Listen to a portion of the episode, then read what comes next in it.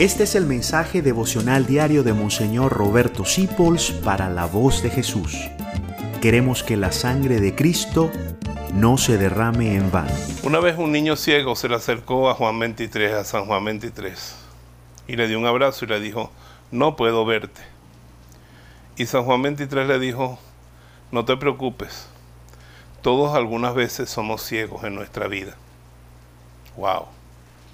Hay ciegos de nacimiento el Papa se refería a esa ceguera vital, que no es poder, no poder ver con la luz, sino no ver la familia que Dios te regaló. Hay gente que es ciega temporal. No ves la maravilla de esposa que Dios te regaló, el maravilla de esposo que Dios te regaló. Te ciegas porque te fijas solamente en un evento, en un defecto, y no ves el precioso país donde Dios te hizo nacer. No dejes que nada te deje ciego. Juan 23 lo dice, a veces todos somos ciegos. A veces somos ciegos porque no vemos la belleza de la iglesia, sino que nos fijamos solamente en un escándalo grande o pequeño que se nos hizo.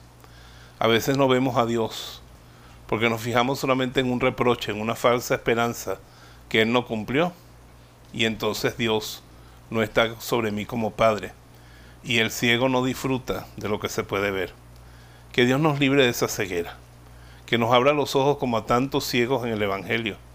Y que si estamos en un periodo de ceguera, nos dé la luz para ver sus regalos, ver su bondad y apreciar sus dones. Abre los ojos hoy, ábrelos bien. Te bendigo en el nombre del Padre, del Hijo y del Espíritu Santo. Gracias por dejarnos acompañarte. Descubre más acerca de la voz de Jesús visitando www.lavozdejesús.org.be. Dios te bendiga rica y abundantemente.